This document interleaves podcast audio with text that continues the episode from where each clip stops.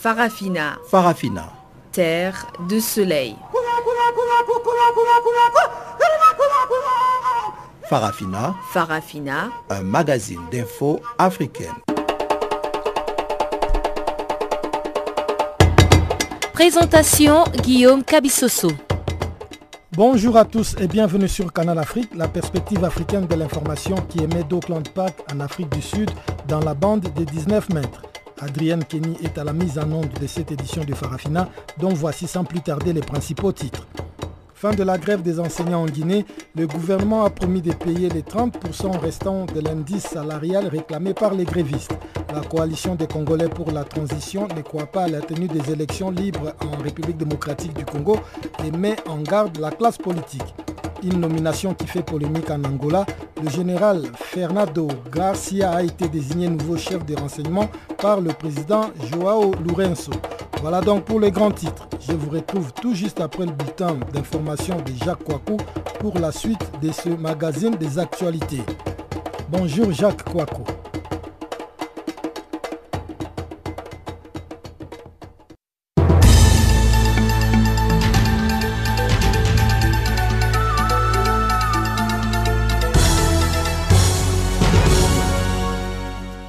Bonjour Guillaume, bonjour à tous. Commençons par le Niger. Trois gendarmes tués dans une attaque terroriste à 40 km de Niamey. Le lundi 12 mars 2018, aux environs de 21h40, soit environ 20h40 en temps universel, le poste de la gendarmerie nationale de Goubé a été attaqué par des éléments terroristes. Nous déplorons trois morts et un blessé dans nos rangs, a annoncé mardi un communiqué du ministère nigérien de la Défense. L'attaque s'est déroulée à une quarantaine de kilomètres au nord de Niamey, dans la région de Tilaberi. Le ministère de la Défense appelle toutes les forces de défense et de sécurité, les FDS, à plus de vigilance et les exhorte à persévérer dans cette lutte contre les bandes terroristes et criminelles. Les radios privées Sarawinia et Amfani FM avaient déjà fait état du même bilan dans la matinée alors qu'une source sécuritaire contactée avait confirmé l'attaque sans donner de chiffres. La fusillade avec les gendarmes a duré une trentaine de minutes et l'arrivée des renforts a fait fuir les assaillants probablement vers le Mali selon la radio Sarawinia. La région est devenue très instable en raison de nombreuses attaques meurtrières attribuées à des groupes djihadistes visant régulièrement des positions de l'armée et des camps de réfugiés. Fin octobre 2017, 12 gendarmes nigériens avaient été tués dans une attaque dans la ville d'Ayoru, près de la frontière du Mali. Le 4 octobre 2017, 4 soldats américains et 4 militaires nigériens avaient été tués dans une embuscade dans cette même région. Parlons à présent de la Guinée. Les enseignants suspendent la grève et restent, il reste plutôt le front politique. C'était aux environs de 23 heures mardi soir lorsque la fumée blanche s'est élevée au-dessus de la salle du Palais du Peuple à Conakry où se tenaient les négociations. La signature d'un accord entre le gouvernement et le syndicat libre des enseignants et chercheurs de Guinée, en abrégé SLECG, principal syndicat d'enseignants, a été obtenue de haute lutte grâce à la médiation de l'ancien Premier ministre et nouveau médiateur de la République, Mohamed Saïd Fofana. Par cet accord, le gouvernement a accédé aux principales revendications des grévistes, dont celles qualifiées de non négociables par le syndicat. L'augmentation des salaires des enseignants, les salaires revus à la hausse à partir de la fin mars. Pour les enseignants déjà en activité, la hausse sera rétroactive sur les salaires perçus à compter du mois de janvier. Pour les retraités, la révalorisation portera sur les pensions versées également en novembre et décembre 2017. L'autre point de revendication non négociable qui a été satisfait dans le cadre de l'accord porté, euh, portait plutôt sur la levée de la suspension du salaire du secrétaire général du SLEX et meneur de la grève Aboubakar Souma. Ces arriérés lui seront également payés. L'accord prévoit également la création d'une commission paritaire gouvernement-syndicat en vue de l'ouverture d'un couloir de négociations du 2 au 25 mai 2018 en vue de discuter de la fixation d'un salaire de base de 8 millions, soit près de 800 euros. À RDC, on parle d'un nouveau massacre en Itourie dans un cycle de violence encore inexpliqué. L'Itourie a été le théâtre d'une nouvelle tuerie dans la nuit de lundi à mardi dans les villages du territoire de Djougou au nord du chef-lieu Bounia. Selon les bilans, entre 30 et 40 personnes ont été tuées. L'attaque a été lancée dans la nuit de lundi à mardi. Selon un chef local interrogé par Radio Okapi, qui parle de 41 morts dans quatre villages attaqués, notamment Kayuba, Jo, Bi, Ngaliko. Des hommes en armes ont commencé par incendier les maisons. Trois groupes d'assaillants munis de flèches, de machettes et de fusils AK-47 se sont ensuite livrés au carnage, a-t-il expliqué. On a compté 30 morts. Il y a certainement d'autres corps dans la brousse. Les recherches se poursuivent, a expliqué un responsable administratif de l'Itourie sous couvert d'anonymat. Dans le village de Djo, ils ont tué 10 personnes, Egbi, 10 morts et à Takma, 19 personnes abattues, ce qui fait au total 39 morts, indique Pilo Moulendro Willy de la chefferie de Baema, c'est dans le nord. Réagissant à cette tuerie, le député d'opposition Grégoire Lusenge, porte-parole des parlementaires de l'Itourie, a critiqué l'absence de l'autorité de l'État dans sa province. Le déploiement de la police nous paraît insuffisant. Les quelques militaires déployés ne sont pas en mesure de contenir la situation qui va de mal en pis selon lui. Présidentiel en Sierra Leone, Julius Maada Bio légèrement en tête face à Samura Kamara. D'après la NEC, l'ancien général Julius Maada Bio, candidat sous les couleurs du SLPP, le principal parti d'opposition, a obtenu 1 97 482 voix, soit 43,3% des 2 537 122 votes valides d'après les résultats complets publiés le 13 mars dans la soirée. Samura Kamara, le candidat de l'APC au pouvoir et ancien ministre des Affaires étrangères, est dévancé de 15 000 voix, obtenant 1 million 82 748 votes, soit 42,7%. En troisième position, Kande Yumkela, un ancien dirigeant du SLPP qui se présentait au nom d'une nouvelle formation, la Grande Coalition Nationale, en abrégé NGC, est crédité de 174 014 voix, soit environ 6,9% des votes valides, et pourrait jouer le rôle d'arbitre entre les deux partis qui se succèdent au pouvoir depuis l'indépendance en 1961. Après deux mandats de cinq ans, le président sortant Ernest Baïkoroma ne pouvait plus se représenter. Si les missions d'observation notamment européenne, avait salué après le premier tour une campagne généralement pacifique et le bon déroulement du scrutin, elles, sont, elles ont dénoncé plutôt une augmentation des intimidations et des actes de violence dans la dernière semaine de campagne après la fermeture des bureaux de vote. Terminons par la Tunisie pour parler d'impunité. L'impunité policière sous le feu des associations mettre un terme à la perpétuation de l'impunité dont bénéficient souvent les forces de sécurité tunisiennes. Tel est le signal fort envoyé au gouvernement tunisien mardi 13 mars par une lettre ouverte signée par 15 organisations tunisiennes et internationales de défense des droits de l'homme, dont Amnesty International, la Ligue des droits de l'homme, Human Rights Watch ou encore l'Organisation mondiale contre la torture. Pour leur lettre, celle-ci appelle le Premier ministre, les ministres de l'Intérieur et de la Justice à veiller à ce que toutes les plaintes pour torture déposées contre des forces de sécurité donnent immédiatement lieu à une enquête impartiale et que les auteurs se voient imposer des peines à la mesure de la gravité de leurs actes.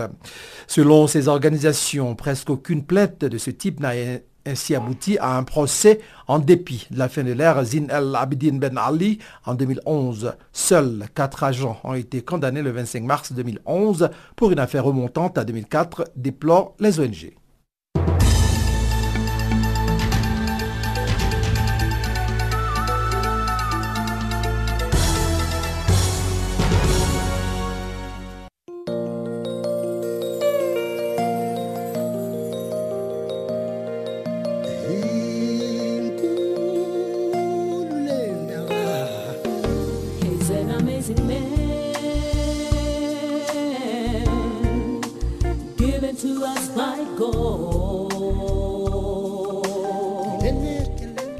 Channel Africa.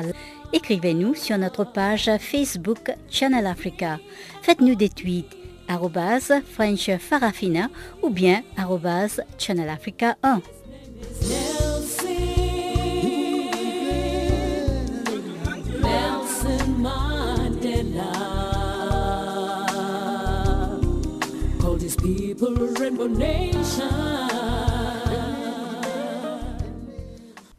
Fin de la grève des enseignants en Guinée après que le syndicat libre des enseignants et chercheurs de Guinée et les gouvernements ont signé un accord tard dans la nuit de mardi à mercredi.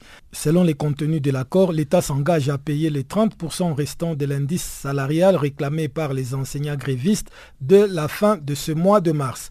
Lundi et mardi dans la journée, des barricades des jeunes écoliers en colère ou des parents d'élèves étaient érigés et paralysés la capitale Conakry. Suivant la réaction de Louis Mbemba Souma, président de l'Union syndicale des travailleurs de Guinée.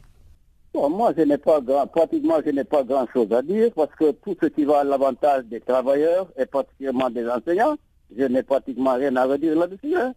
Si c'est à l'avantage des travailleurs, bon, je crois que nous, c'est ce que nous cherchons. Nous nous battons pour mettre les travailleurs euh, en général et les enseignants particuliers dans des conditions meilleures. Si ça a les avantages, je crois que nous, on n'a rien à dire. Au contraire, il n'y a pas de problème.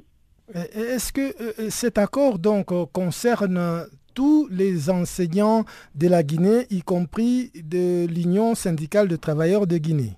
Tous les enseignants, voire les travailleurs même, je crois, voire même les travailleurs, parce que nous, on n'a pas participé à, on n'a pas participé, parce que nous, on n'est on n'est pas du flag, on est, on est un on n'a pas participé, mais on a suivi, on a suivi comme tout le monde à la radio, à la télévision.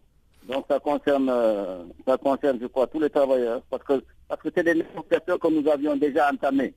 Les 40%, on les avait entamées, et nous nous étions mis d'accord compte tenu qu'il y avait des jeunes qui devaient être embauchés. Donc, au cours des négociations, l'État nous a fait savoir qu'il ne pouvait pas en même temps embaucher les jeunes et nous prendre en charge pour les 40%. Nous avons préféré favoriser les jeunes, nous avons accepté l'engagement des jeunes et la répartition des 40% en tranches. On s'était mis d'accord sur ça, les jeunes ont été embauchés, mais maintenant c'était c'était maintenant le paiement de la répartition en tranches. C'est en ce moment que l'autre syndicat est venu prendre les choses en main. Voilà. Et, si jamais... De toutes les façons. Allez-y. Si, ça va à l'avantage des travailleurs, il n'y a pas de problème. Et de toutes les façons, si vous étiez associé à ces négociations, quels sont les points que vous auriez voulu voir euh, améliorer dans cet accord qui vient d'être signé hier mardi? Bon, les points, il y a que, il y a que, il y a, pratiquement il n'y avait qu'un seul point important, c'était les 40% que nous avions nous entamés. C'était les 40% que, nous-mêmes on avait déjà entamés. On s'était mis d'accord sur la répartition des 40% en plusieurs tranches. Non, je crois que c'est pratiquement un peu la même chose, donc on n'a rien à redire. Mais selon les contenus de l'accord signé hier, l'État guinéen s'est engagé à payer le 30% restant de l'indice salarial réclamé par les enseignants grévistes de la fin de ce mois de mars. Il ne s'agit pas de 40% comme vous l'avez dit Bon, les 10%, les 10 ont déjà été payés le mois passé. Et les 30%, là, je, je crois qu'ils ont été répartis. Et donc, euh, on peut déjà ce matin constater la reprise des activités au sein des établissements scolaires en Guinée. Oui, en principe, en principe c'est ce matin. Comme la guerre va être suspendue, donc en principe, c'est ce matin. Mais malheureusement, ce matin aussi, il y a d'autres problèmes. Je ne sais pas si les parents vont laisser les enfants. Il y a une marche euh, de l'opposition. Et maintenant, ça va créer encore des problèmes. Mais pourquoi on parle alors de la suspension et non de la fin de la grève? Pourriez-vous nous expliquer cela? Ah, c'est pas nous qui avons négocié, c'est pas nous, hein, c'est ce sont eux qui savent. Hein. Ils ont suspendu la, ils ont suspendu.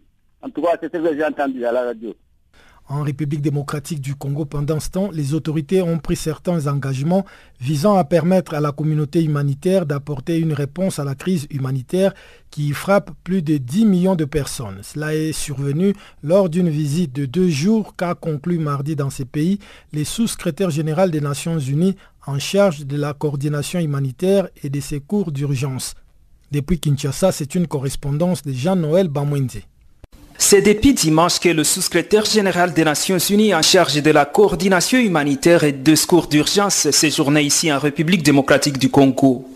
La visite de Mac Lecoq intervient un mois seulement avant la conférence de haut niveau sur la crise humanitaire qui déchire ce pays. La conférence se tiendra le 13 avril prochain à Genève où se fera un appel des fonds de 1,7 milliard de dollars américains pour répondre à la situation. Et justement, au cours de son séjour ici, le sous-secrétaire général des Nations Unies a rencontré certaines des autorités congolaises avec lesquelles il a échangé. Mac Lecoq affirme qu'il a reçu ferme engagement de favoriser la réponse dans ce pays. Nous avons eu une bonne discussion sur les meilleurs moyens de soutenir le peuple congolais. Le gouvernement a déclaré qu'il allouerait plus d'argent à l'aide humanitaire. Ils ont accepté de réviser la procédure de délivrance de visa pour les travailleurs humanitaires afin de la rendre plus rapide et plus efficace. Ils ont accepté de réduire les taxes, les droits de douane et les redevances pour les opérations humanitaires sur l'ensemble du pays. Ils ont accepté de diminuer les droits de douane et les délais de réponse pour les importations humanitaires, y compris pour les médicaments et la nourriture. Ils se sont engagés à favoriser un environnement de travail sûr pour les travailleurs humanitaires. Finalement, il est important de mentionner qu'ils ont reconnu le besoin de revoir les lois envisagées par le gouvernement en ce qui concerne les ONG afin d'assurer un environnement propice pour les agences humanitaires. Environ 13 millions de personnes sont en proie à la crise humanitaire ici, en République démocratique du Congo, et justement parmi elles des femmes et des enfants. L'appel à lancer le mois prochain, c'est en faveur de 10 millions de personnes déjà ciblées. Parmi les habitants fortement frappés figurent ceux de la province du Nord Kivu à l'est du pays, les provinces de l'espace Kassai dans le centre, l'Ituri au nord-est et le Tanganyika que le sous-secrétaire général des Nations Unies a visité dans le sud-est de ce pays. Parmi les personnalités accompagnant Maclococ dans cette partie du pays figurait la ministre du Commerce extérieur et coopération au développement du Pays-Bas, Sigrid Kak, à qui nous avons demandé d'expliquer sa présence dans cette délégation humanitaire. Bien sûr, on est là parce que les Pays-Bas représentent un pays donateur formidable. Nous sommes un pays donateur, un bailleur de fonds à un niveau structurel, euh, plusieurs années, pas seulement à la RDC, mais beaucoup de pays au monde. C'est pour ça que quand l'ONU nous a invités de joindre cette visite, non seulement pour organiser le plaidoyer, pour tirer à l'attention à un niveau internationalement, pour organiser la conférence, pour assurer la réponse. Mais comme M. McLaughlin l'a mentionné, c'est surtout maintenant la capacité est sur place. Les ONG sont organisées. On a les accords et les ententes et les détails ont été conclus avec le gouvernement. Tout est en ordre sauf le financement qui est si important. Nous, en tant que Pays-Bas, nous avons déjà confirmé le financement pour nos actions à cette année. Ce qui est important, si on parle d'une crise de protection, il faut que la sécurité locale sur place soit mieux organisée. Il faut que les femmes peuvent se regrouper d'une manière que ça renforce leur sens de vraie sécurité. Et bien sûr, il faut prendre les mesures qui les protègent au niveau d'accès à l'eau d'une manière que ça soit en sécurité. Il y a beaucoup d'actions, mais la grande souffrance du citoyen congolais ici ou ailleurs, pour nous, c'est une priorité, comme on disait, adoucir par l'action réelle. Il faut dire que la crise humanitaire qui secoue la République démocratique du Congo est grave et selon une source proche de la coordination des affaires humanitaires ici, la crise prendra du temps et nécessite une solution à éteindre sur plusieurs années. Jean-Noël Bamoisé pour Canal Africa Kinshasa. Toujours en République démocratique du Congo, l'opposant Moïse Katumbi a mis en place une plateforme pour les soutenir lors de la prochaine présidentielle de décembre dont il s'est déclaré candidat. Entre-temps, l'UDP se prépare à remplacer Feu Étienne Tshisekedi lors de son congrès prévu du 30 au 31 mars alors que le MLC, le PALU et l'UNC se rapprochent dans la perspective de la tenue de ces élections présidentielles. Ce que dénonce la coalition des Congolais pour la transition, la CTT, qui ne croit pas à la tenue des élections libres et transparentes en décembre prochain. Emery Damien Kaluira est le président de la CTT. Cette euh, vague de polémique autour d'une prétendue élection en République démocratique du Congo notre pays euh, nous laisse sans voix. cette élection telle que planifiée est un cadeau empoisonné contre l'ensemble du peuple congolais qui n'a que beaucoup souffert. Un pain béni pour le PPRD qui veut s'en servir pour, euh, n'est-ce pas, consolider et pérenniser le système du mal au Congo, donc le régime de M. Kabila.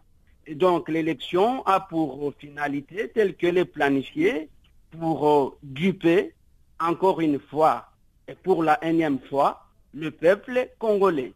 Nous sommes aujourd'hui très convaincus que tous les camarades de l'opposition qui acceptent cette mascarade électorale ont sûrement conclu des accords secrets avec M. Kabila pour euh, accompagner le PPRD dans sa formalité électorale qui n'a rien d'élection réelle. Parlant de M. Katumbi, M. Katumbi est sans ignorer que la première euh, procédure pour la recevabilité d'une candidature, c'est de regarder le casier judiciaire du candidat. Or, ce dernier, en se déclarant candidat, il reconnaît implicitement les institutions actuelles qui l'ont condamné. Et donc, il sait que d'avance, sa candidature ne sera pas acceptée, ce qui nous fait dire que donc, M. Katumbi n'a jamais quitté le PPRD. Il continue de faire les jeux du PPRD en jouant la chaise musicale, tout en sachant qu'il est recalé à tout point de vue. Et puis, la loi électorale prévoit également, pour être candidat, il faut non seulement avoir un casier judiciaire propre, mais aussi il faut avoir un minimum d'instruction. Il faut avoir un diplôme d'un bac plus 3, ce que M. Katumbi n'a pas aujourd'hui. Donc c'est une diversion. La sortie de M. Katumbi en Afrique du Sud a fait tomber le masque et confirmé à tous les Congolais que M. Katumbi reste et demeure l'ami de Joseph Kabila. Et par rapport aux autres euh, opposants, je fais ici allusion à l'UNC de Caméré, le MLC de Jean-Pierre Mbemba ainsi que le Palou qui sont inconciliables pour euh, former un front commun par rapport à ces élections. On voit aussi l'UDPS qui va tenir bientôt son congrès pour élire son président qui sera aussi candidat à ces élections présidentielles. Nous pensons et nous le disons que tous les acteurs politiques de l'opposition qui soutiennent cette élection sont les vrais ennemis du peuple congolais et ils doivent être traités comme tels car les conditions pour une vraie élection ne sont pas remplies et les Congolais n'ont pas besoin d'acteurs qui se battent pour uniquement remplir leurs poches pendant que le peuple broie la misère. Je vous donne les éléments. En 2011, pour barrer la route à la démarche de l'opposition, M. Kabila a corrompu les députés qui lui sont acquis pour ramener l'élection présidentielle à un seul tour. Et en 2017, avec des députés sans mandat, des députés périmés, M. Kabila vient de faire passer une loi sur le seuil de représentativité qui n'est qu'une manœuvre pour garantir tous les succès au PPRD. Donc ces amis-là, jusqu'à présent, n'ont pas encore dit aux Congolais avec quels moyens et avec quelle stratégie ils peuvent gagner une élection qui est prévue pour un tour unique et une élection qui est organisée par les agents de M. Kabila, parce que vous êtes sans ignorer que la CENI, elle est dirigée par les proches de M. Kabila. La Cour constitutionnelle qui est censée valider l'élection, c'est une Cour constitutionnelle totalement inféodée à la cause de M.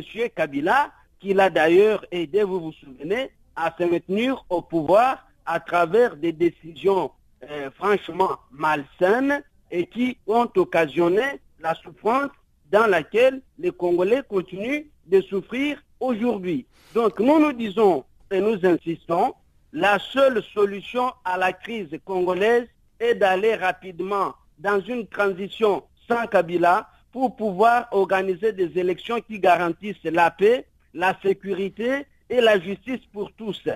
Parlons à présent de l'élection présidentielle en Sierra Leone où le candidat du parti principal de l'opposition, Julius Madabio, a légèrement dévancé celui du parti au pouvoir, Samura Kamara, lors du premier tour de cette élection du 7 mars dernier, alors qu'un second tour aura lieu le 27 mars prochain.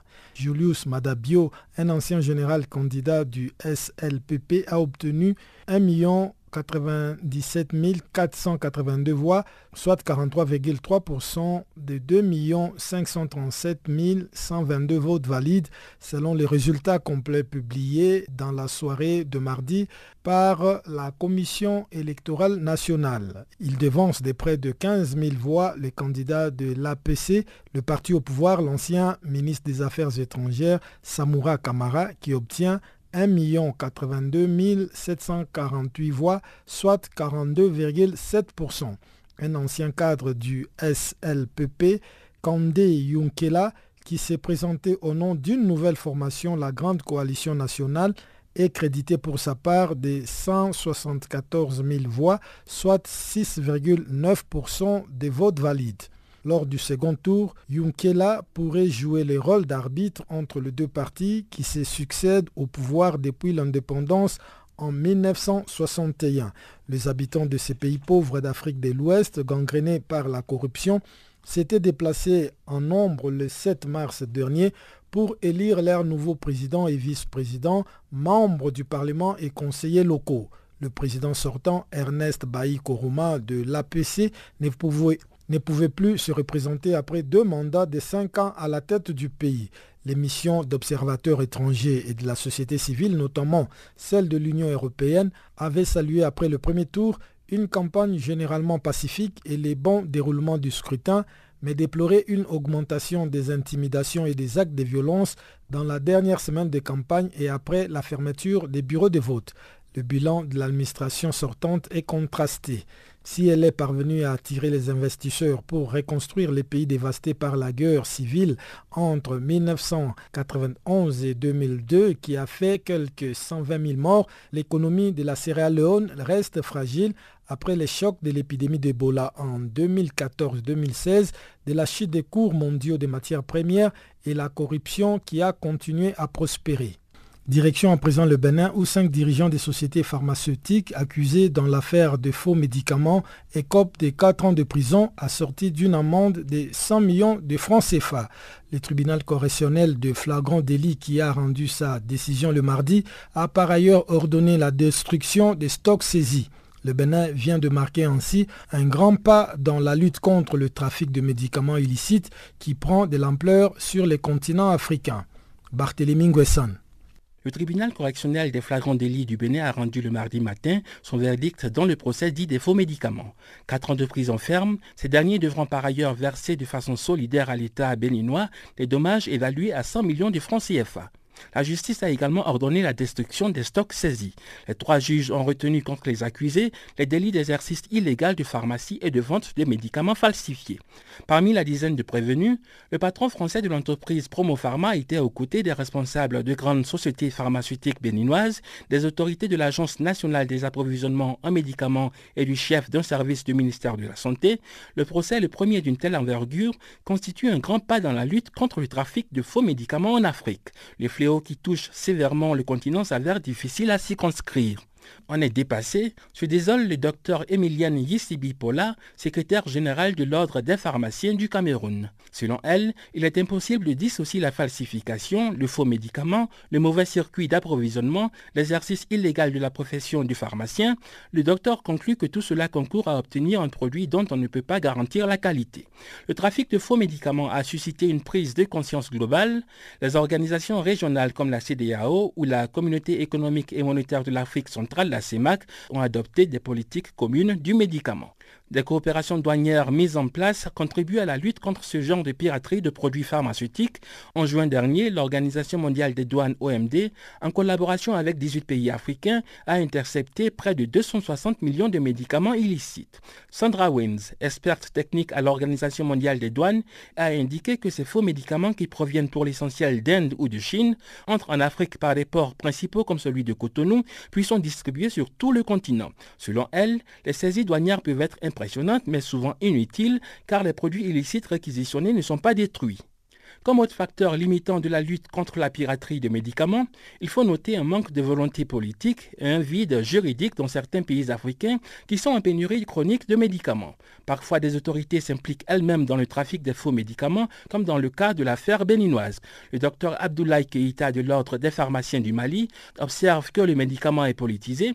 Selon lui, à chaque fois qu'il y a des saisies de faux médicaments au Mali, il s'ensuit des plaidoyers pour restituer ces produits illicites. On ne peut même pas poursuivre les trafiquants poursuit le docteur Abdoulaye Keïta, qui déplore que la vente illicite de médicaments n'est pas criminalisée dans son pays. Et pourtant, pour remédier à cette situation, le Conseil de l'Europe a proposé en 2011 la signature d'une convention internationale dénommée Medicrime, qui institue le trafic de faux médicaments comme un crime. Encore faut-il que la douane, la police, les juges, l'autorité politique puissent collaborer et faire appliquer cette convention. Aujourd'hui, seuls 27 pays dans le monde ont signé Medicrime, dont trois nations africaines, notamment le Maroc, la Guinée, et le Burkina Faso. D'après l'Organisation mondiale de la santé, un médicament sur 10 dans le monde est une contrefaçon. Le constat est pire en Afrique, où 7 médicaments sur 10 sont illicites. L'OMS indique par ailleurs que le trafic de faux médicaments coûte la vie à près de 100 000 Africains chaque année. Devant de tels constats, le verdict du tribunal correctionnel des flagrants délits du Bénin est à saluer, en espérant qu'il servira d'exemple pour tout le continent africain. Barthélémy Nguessan pour Channel Africa. Du nouveau sur Channel Africa. Parafina, votre programme en français, change d'horaire sur nos différentes plateformes. À partir du 1er novembre 2017, retrouvez-nous de 16h à 17h en temps universel sur DSTV, canal 802 et sur Internet live streaming à l'adresse channelafrica.co.za. En ondes courtes et sur satellite, retrouvez-nous tous les jours à la même heure de 16h à 17h en temps universel, mais aussi en rediffusion de 23h à minuit. Channel Africa, la perspective africaine.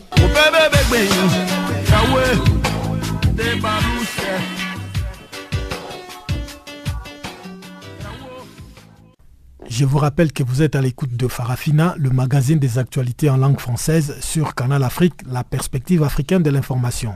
Je cède à présent la place à Chanceline Louraquois qui vient de faire son entrée dans ses studios pour vous présenter le bulletin économique de ces magazines.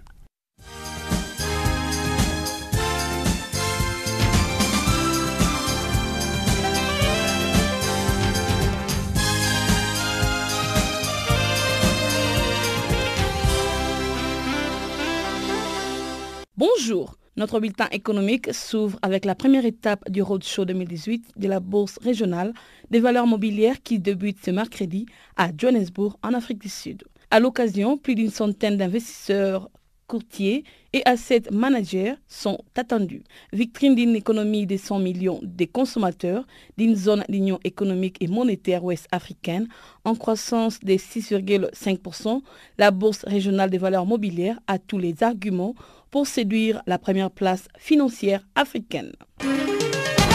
Au Gabon, le gouvernement a annoncé avoir débloqué une somme d'un milliard de francs CFA pour l'électrification villageoise via l'énergie solaire. En effet, l'État gabonais s'active à électrifier 300 à 500 villages d'au moins 500 âmes d'ici à 2020. Envie d'améliorer les conditions de vie des populations gabonaises en faisant en sorte que les richesses créées au plan national soit mieux redistribué. Le projet permettra de fournir de l'électricité aux villages et aux coins ruraux et reculés du Gabon. Le Gabon prévoit notamment la construction de centrales photovoltaïques dans les territoires isolés, l'installation de kits solaires en toiture dans les zones non connectées et des pompes solaires dans les villages et les zones reculées. Environ deux mois après avoir accordé leur violon sur les projets de chemin de fer reliant leurs deux pays, les autorités rwandaises et tanzaniennes ont annoncé leur décision d'opter pour la ligne ferroviaire électrique plutôt qu'un chemin de fer pour locomotive diesel. Ces changements est motivé par des raisons économiques avant tout et est sous-tendu par la réduction du temps ainsi que du coût du transport qui constituent des nécessités pour le projet. Face à la presse de le pays, le ministre rwandais Jean de Dieu Hanganye, se basant sur une étude technique, a expliqué que la locomotive électrique augmentera la vitesse du train de marchandises en la laissant passer à 120 km par heure contre 80 km par heure initialement prévu. Elle augmentera de la même manière la vitesse du train de voyageurs, la faisant passer à 160 km par heure contre 120 km par heure prévu à l'origine. Bref, les deux gouvernements tanzaniens et rwandais analyseront l'étude de faisabilité et pourront lancer un appel d'offres en juillet prochain. En marge du lancement officiel de l'Alliance solaire internationale à New Delhi, la capitale indienne, le Niger réaffirme son adhésion à l'initiative. Le chef de l'État du Niger, Mamadou Issoufou, a expliqué que son pays a l'ambition de transformer les mondes ruraux. Une transformation qui est impossible sans accès à l'électricité. C'est en éclairant les villages que nous créerons des millions d'emplois pour de jeunes qui n'ont pour l'instant comme seule alternative que la voie périleuse et mortelle de la migration, poursuit le chef de l'État Mamadou Issoufou. Les nouvelles technologies de l'information constituent pour les Niger une autre opportunité de développement des applications de l'énergie solaire par les biais du programme Village intelligent mis en œuvre par l'Agence nationale de la société de l'information, y compris la mise en place des réseaux électriques intelligents, a-t-il dit, réaffirmant le soutien et la du Niger à cette importante initiative. L'initiative dont la mise en place a démarré depuis 2015 lors de la COP 21 ambitionne de faciliter la mise en place d'ici à 2030 des 1000 gigawatts de centrales solaires supplémentaires. En somme, le Niger est convaincu que l'Alliance solaire internationale constitue un véritable instrument de solidarité agissante entre le pays riche et les pays à fort potentiel solaire. Nous bouclons notre bulletin économique en Égypte. L'État a choisi les banques d'investissement Deutsche Bank, Paribas Alex Bank, membre du groupe Intesa San Paolo et Standard Charter pour gérer et promouvoir une émission d'obligations libellées en euros de 1 à 1,5 milliard d'euros pour le mois d'avril prochain. La prochaine émission fait partie de mesures prises par l'Égypte pour répondre aux besoins de financement dans le but de combler le déficit budgétaire et d'augmenter ses réserves d'échange. Les gouvernements prévoient également d'émettre 3 ou 4 milliards de dollars en euros obligations au cours du prochain exercice 2018 et 2019.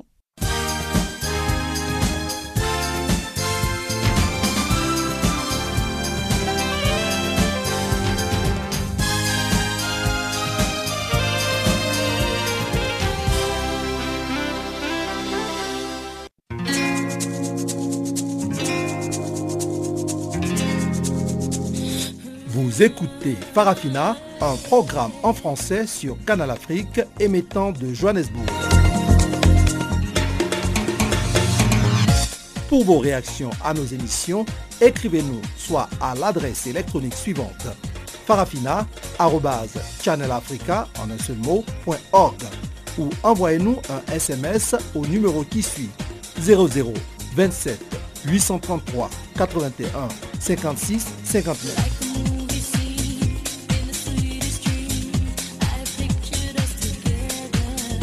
Notre adresse électronique farafina.channelafrica ou par SMS 0027 833 81 56 59.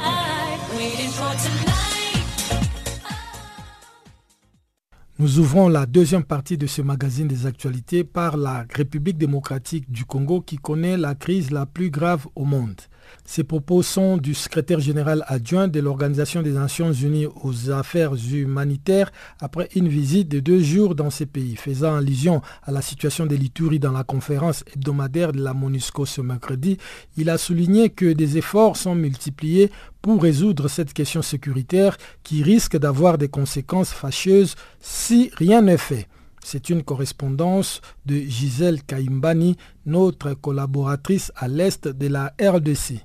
La situation sécuritaire à l'est de la République démocratique du Congo reste préoccupante avec les violences qui se signalent le plus récente du lundi au mardi dernier et a causé la mort à une quarantaine de personnes. Ceci a poussé le gouvernement congolais à dépêcher son ministre de l'Intérieur pour se rendre compte de la situation. Le représentant spécial adjoint secrétaire général des Nations Unies, Gresley Emova, y est aussi depuis lundi dernier et hier, mardi, il s'est rendu dans le village de Kwandrouma. Dans la conférence de presse de ce mercredi de la MONUSCO, il a été révélé que des mécanismes de sécurité y ont été renforcés pour protéger la population civile commandant Adil Esserir de la force onusienne? Dans la province de l'Ituri, la force de la MONUSCO continue son effort de paix dans la région de Djougou en renforçant ses déploiements et son soutien aux forces de sécurité. En plus du prolongement des deux bases à Fataki et Bloquois, une nouvelle base temporaire a été déployée le 12 mars 2018 à Lita. Ces actions se poursuivront par d'autres déploiements dans les prochains jours. En outre, les troupes onusiennes déployées dans ces zones ont intensifié leurs opérations par la projection d'un haut niveau de patrouille et des déploiements robustes pour aider à assurer une protection dynamique des civils. Dès le début de cette crise, on a déployé une base temporaire en, premier lieu à Djougou. Après, on a ouvert deux à Fataki et Bloquois. On a ramené deux troupes supplémentaires de Kisengani et de Gomar et on l'a projeté à Djougou. On a ouvert maintenant une nouvelle base euh, cette semaine-là à Lita. Donc, ces trois bases ont été euh, ordonnées et renforcées pour, pour continuer à, assurer la protection des civils dans la limite de leurs capacités et possibilités. Nous travaillons aussi sur le renforcement et l'optimisation euh, de nos moyens d'alerte précoce pour assurer des, des interventions plus rapides et plus, et plus Donc, je vous rassure que nous restons déterminés à ne ménager aucun effort pour aider euh, la population locale, aussi pour aider les acteurs de sécurité locaux s'ils demandent toutes ces ports ou tous ces ports euh, logistiques. Selon le porte-parole de la MONUSCO, la délégation onisienne à Nitouri va rencontrer toutes les parties pour essayer de juguler cette crise et, si possibilité, mettre fin Florence Marchal. Le représentant spécial adjoint euh, du, secrétaire général en charge des opérations, M. David Gressy, se trouve depuis lundi euh, euh, dans le territoire de, Djougou, dans la province de Littori et plus particulièrement dans le territoire de Djougou, afin de rencontrer toutes les parties concernées et justement de mieux comprendre la, situation. Donc au moment où nous nous parlons, il est important d'attendre le retour de, cette mission pour y voir euh, plus clair.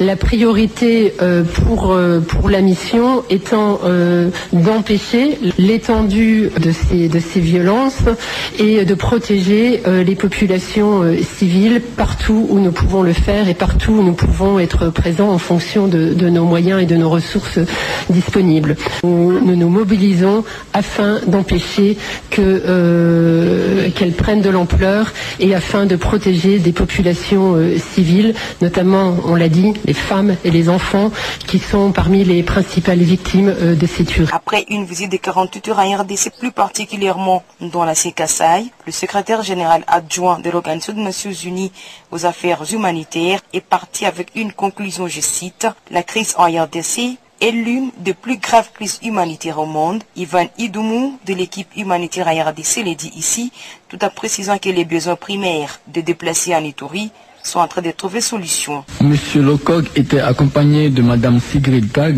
ministre hollandaise du commerce extérieur et de la coopération pour le développement. Les deux personnalités se sont rendues à Kalimi hier mardi où ils ont visité les camps de personnes déplacées de Katanika et et Kalunga pour s'enquérir de la situation humanitaire dans cette province. Cette visite était ponctuée de témoignages de personnes affectées par la crise dans la province qui compte à ce jour plus de 700 000 personnes déplacées.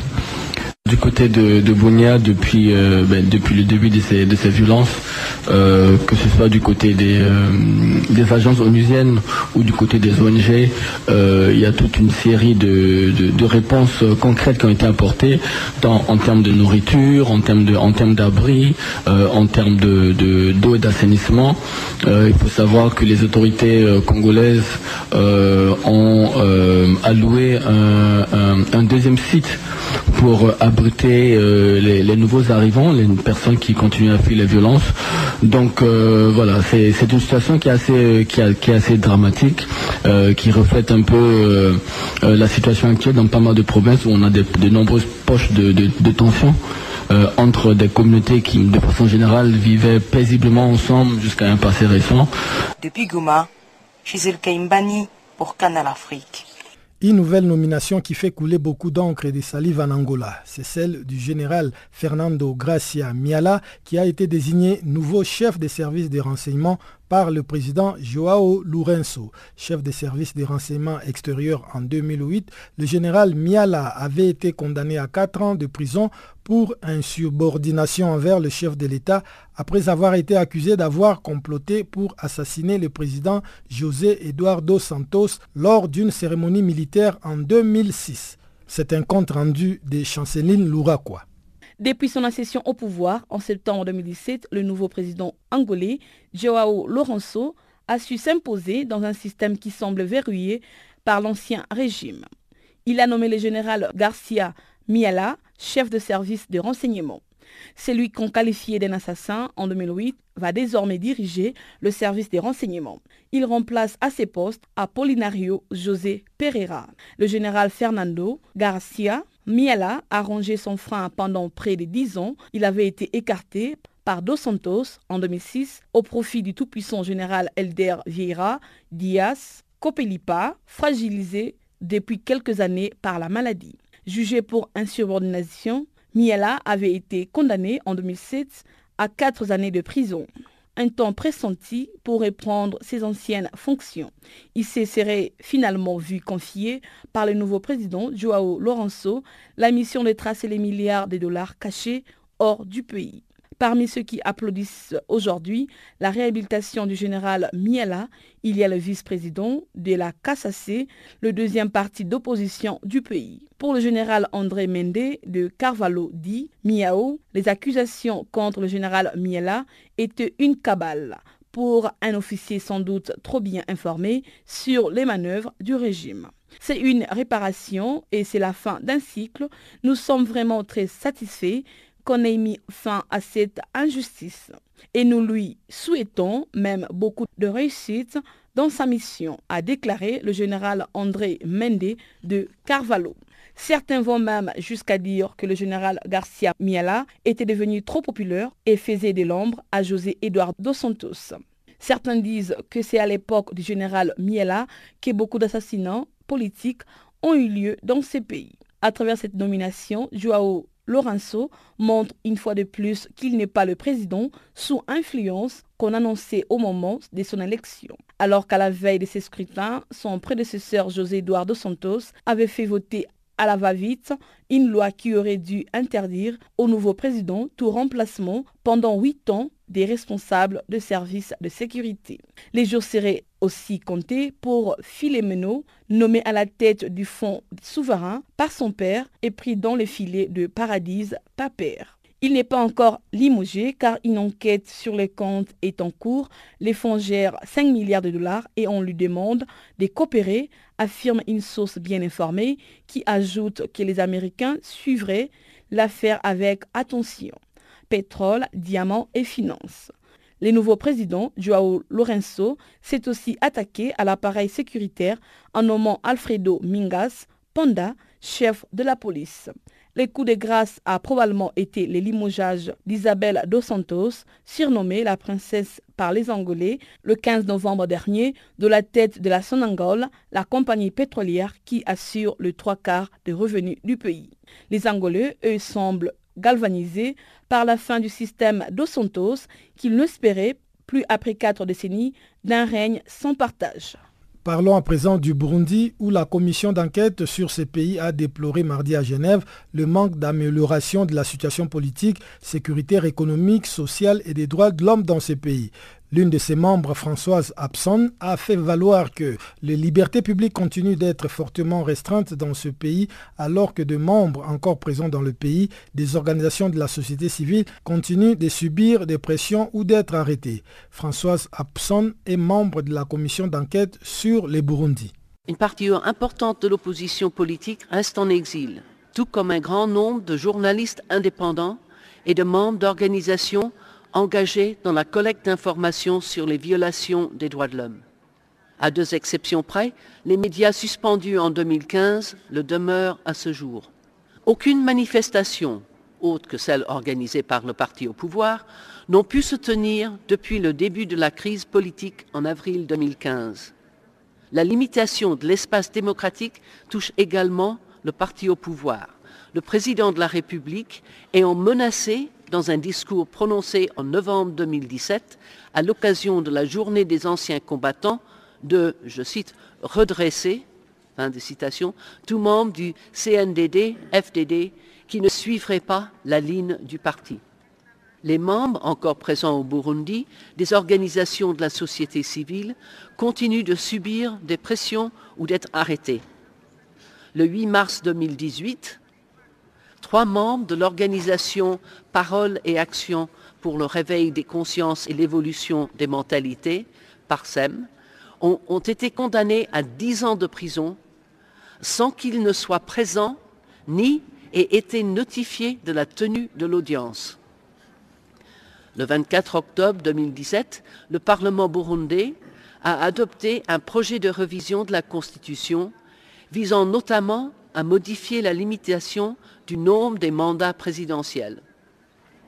Le 12 décembre 2017, le président de la République a lancé une campagne en faveur de ce projet qui sera soumis à un référendum en mai 2018.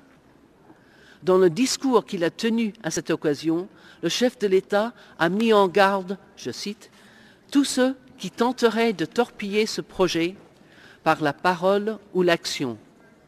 Fin de citation.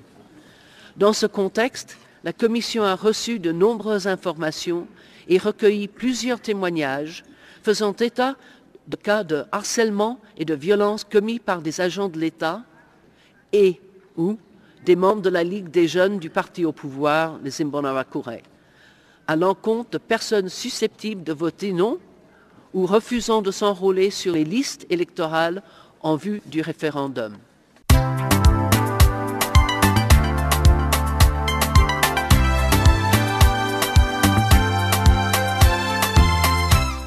Farafina, Farafina.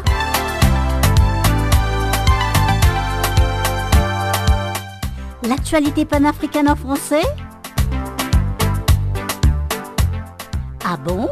Mais oui, c'est tous les jours de lundi à vendredi 16h GMT. Sur Channel Africa.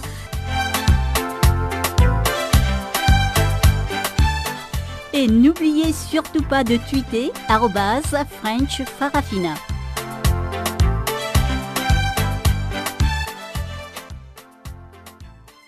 Nous sommes arrivés presque à la fin de notre programme, mais avant de nous séparer, voici le bulletin des sports qui vous sera présenté par Barthélémy Nguessan. Bonjour Barthélémy.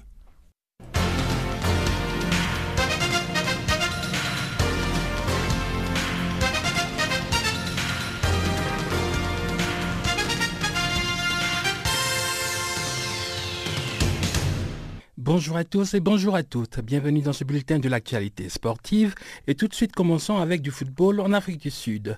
Dans le cadre des 16e de finale de la Netbank Cup, Mamelody Sundowns a défait à domicile 2 à 1 les EC au stade Loftus Versfeld mardi soir. C'est pourtant le modeste club de 3e division qui a surpris les géants du football sud-africain à la 16e minute lorsque Bongani Chikile a battu à bout portant le portier Kennedy Mwene. Sundowns, qui a remporté ce tournoi lucratif en 2015, a augmenté la pression au fil de la rencontre. Acculés, les abeilles ont été obligées de défendre un nombre. Une minute après le coup d'envoi de la seconde période, le capitaine de Mamelody Sundowns, Slompo Kikana, a égalisé grâce à une frappe lointaine dont il en a le secret. Les champions d'Afrique 2016 ont alors appuyé sur l'accélérateur.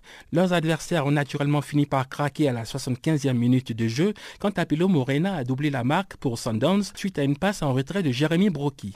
Avec cette victoire de 2 buts à 1, les Brésiliens, comme on les appelle, valident leur ticket pour les de finale. Ce mercredi, les Orlando Pirates sont en action face à Cape Town City pour une dernière place dans le top 8 de la Netbank Cup. Malgré une épidémie de grippe qui frappe son camp, Michaud, le coach des Pirates, a déclaré être très confiant. Les huitièmes de finale de la Ligue des champions UEFA se sont poursuivis le mardi. Manchester United s'est incliné 2 à 1 à domicile face au FC Séville. Les visiteurs ont bien contrôlé la rencontre à Old Trafford mais ont dû attendre l'introduction de Wissam Ben Yedder comme remplaçant pour concrétiser leur ascendance. Le franco-tunisien a frappé deux fois en 4 minutes, notamment aux 74e et 78e minutes de jeu. Avec ce doublé, Ben Yedder porte son total à 8 buts en 7 matchs en Champions League. Romelu Lukaku a finalement réduit le score à 6 minutes de la fin du match sur un corner de Marcus Rashford. Le FC Séville file donc en quart de finale pour la première fois en 60 ans aux grandes dames de Man United. Dans l'autre rencontre du mardi, l'AS Roma qui évoluait sur ses bases a battu 1-0 le Shakhtar Donetsk. Le Bosnien Edin Zeko a inscrit l'unique but de la partie à la 52e minute. Après sa défaite 2-1 au match aller à Kharkiv, l'AS Roma retrouve les quarts de finale de la Ligue des Champions après 10 ans. Dans les derniers quarts de finale qui se déroulent ce mercredi, le Besiktas et le FC Barcelone reçoivent respectivement le Bayern et Chelsea. Partons à présent au Ghana où va se dérouler la Cannes 2018 de football féminin. Le ministre des Sports, Isaac Asiama, a indiqué mardi que le gouvernement a approuvé le budget de 8 millions de dollars pour l'organisation du tournoi féminin. L'autorité ghanéenne a précisé notamment que ces financements sont destinés à rénover les stades et à mettre au point les infrastructures qui serviront à la compétition. Le ministre a profité de l'occasion pour féliciter les sélections nationales féminines de football. Il a rappelé qu'en plus d'avoir remporté récemment la Coupe UFOA, les Ghanéennes seront en Coupe du Monde des moins de 17 et des moins de 20 ans. La Cannes 2018 de football féminin va se dérouler au Ghana du 17 novembre au 1er décembre à Accra et à Cape Coast. Direction les USA pour du tennis. En simple dame, ce mercredi, Caroline Garcia a été sèchement battue par Angélique Kerber en 6-1-6-1 en huitième de finale du tournoi BNP Paribas d'Idian Wells. L'Espagnol Carla Suarez Navarro a sorti Daniel Collins en 6-2-6-4. En quart de finale le jeudi, elle sera opposée à Venus Williams qui a éliminé mardi la lutonne Anastasia Sevastova. Venus Williams continue sur sa belle lancée après avoir écourté le grand retour de sa sœur Serena le lundi. La numéro 1 mondiale Simona Alep s'est logiquement qualifiée pour les de finale du tournoi. Malgré un début de match compliqué, la Roumaine a sorti la Chinoise Qiang Guang en deux manches 7-5-6-1. Au prochain match, Alep sera face à la Croate de 27 ans Petra Martic. Toujours dans le cadre du tournoi du tennis d'Indian Wells en simple messieurs, Philippe Kohlschreiber a passé le troisième tour en battant mardi Marine Chilich en deux manches 6-4, 6-4. L'Allemand affronte ce mercredi le Français Pierre-Hugues Herbert qui a progressé suite au retrait de Gaël Monfils pour des douleurs au dos. Juan Del Potro a éliminé mardi David Ferrer en 6-4, 7-6. Au quatrième tour, l'Argentin sera opposé à son compatriote Leonardo Mayer, tombeur du japonais Taro Daniel en 6-4, 6-1. Dans les autres oppositions du troisième tour de l'Open californien, Feliciano Lopez a battu Jacques Sock en 7-6, 4-6, 6-4. Milos Raonic a dominé Joao Sousa en 7-5, 4-6, 6-2. Sam Carey s'est imposé face à Yuki Bambri quand Marcos Bagdadis a sorti Doudi Sela. Et puis en vélo, Michal Kwiatowski est sacré vainqueur du Tirreno Adriatico. Le Polonais de l'équipe Sky a remporté la course à l'issue de la dernière étape, un contre-la-montre individuel de 10 km gagné par l'Australien Rohan Dennis. Michal Kwiatowski rafle ainsi son premier grand succès sur une course à étapes. Voilà, c'est la fin de ce bulletin des sports. Merci de l'avoir suivi.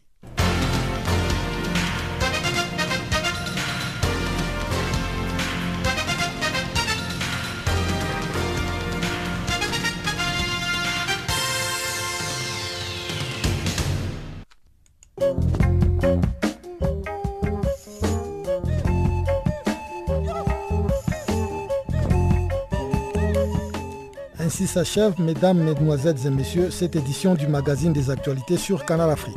Avec vous, c'était Guillaume Cabissoso. Mesdames, mesdemoiselles et messieurs, merci de votre aimable fidélité. Le prochain rendez-vous est pris pour demain, même heure, même fréquence. Au revoir.